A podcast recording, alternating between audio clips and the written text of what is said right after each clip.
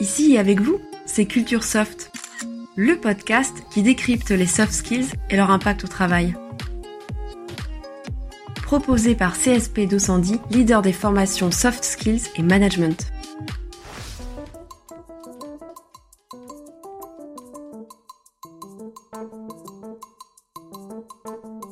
Bonjour tout le monde Bonjour, bonjour On est très heureux de vous retrouver Carrément Et même si on ne vous voit pas, même si on ne vous entend pas, on aimerait bien savoir ce que vous avez fait depuis votre dernière écoute. C'est vrai Par exemple, avez-vous réfléchi au rôle des soft skills au quotidien, au niveau professionnel, et à leur impact pour vous en particulier? Et on aimerait aussi savoir ce que vous ressentez.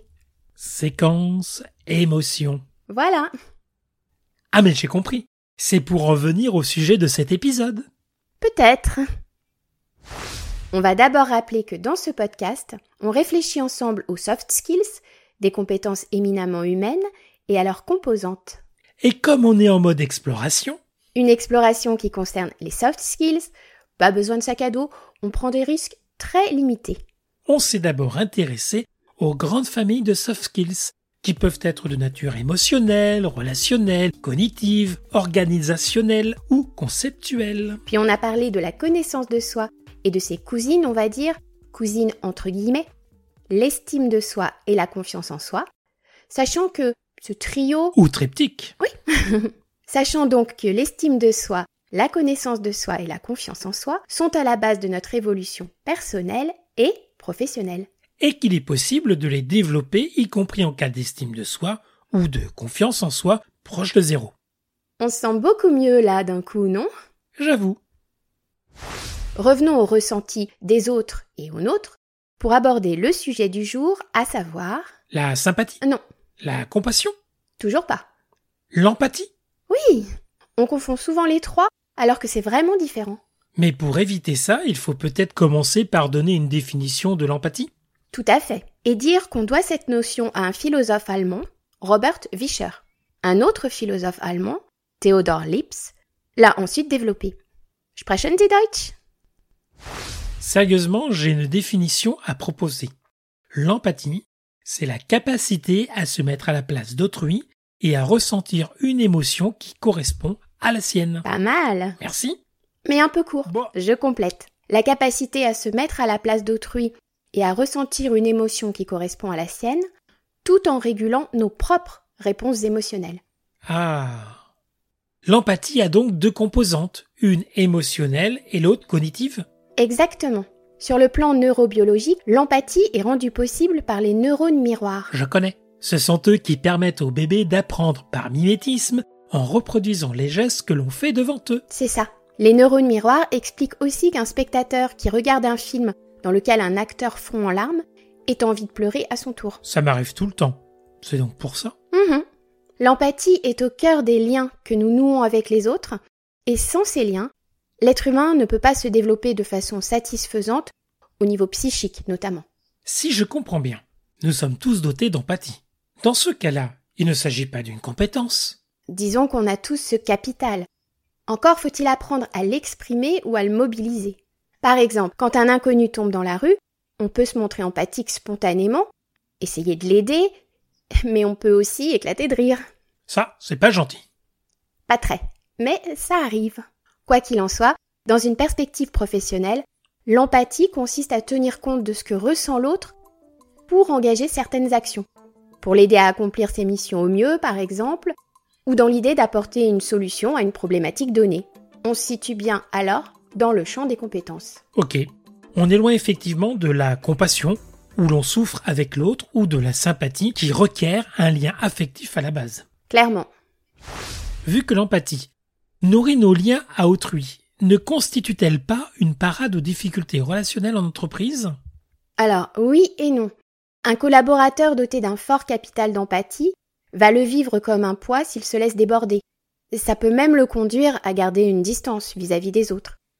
Et ça peut aussi se révéler contre-productif pour le bénéficiaire, euh, entre guillemets, si l'interlocuteur qui fait preuve d'empathie se contente d'écouter les difficultés sans réussir à projeter le collaborateur vers une solution ou une possibilité d'accompagnement. Ah oui. Et au sein d'une équipe, Que peut produire l'empathie? C'est un management qui est favorable et pratiqué. L'empathie va notamment renforcer la confiance en soi de chaque collaborateur et la confiance mutuelle. Comment? Grâce à la reconnaissance témoignée, qu'on exprime davantage si on mobilise son capital d'empathie.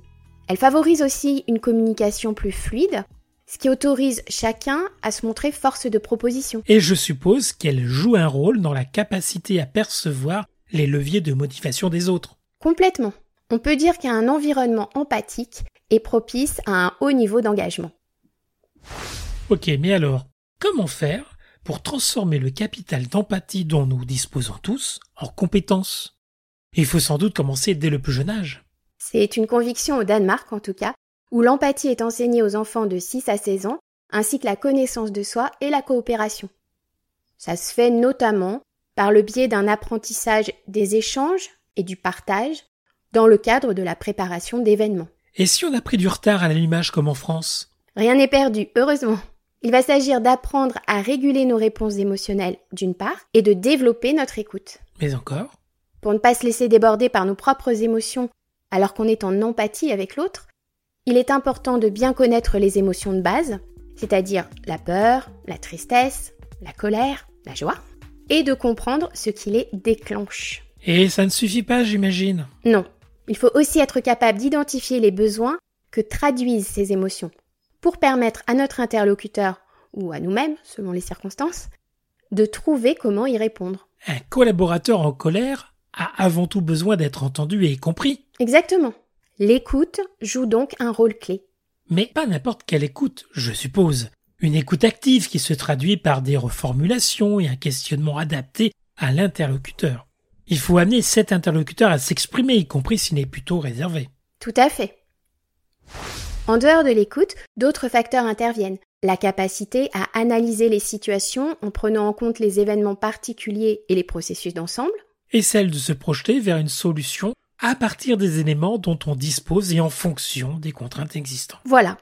Au global, en faisant preuve d'empathie, nous renforçons nos relations aux autres dans le champ professionnel et aussi euh, dans le champ personnel.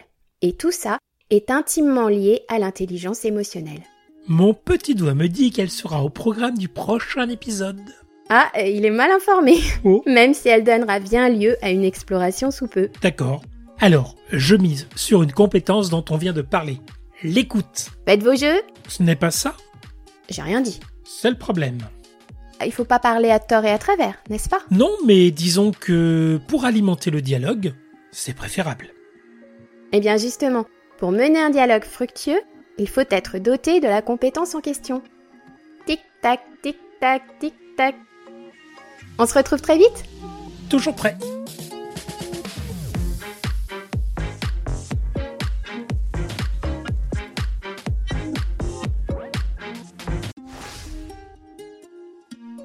C'était Culture Soft, le podcast qui décrypte les soft skills et leur impact au travail.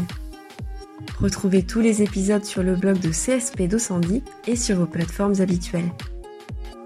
Merci de votre écoute.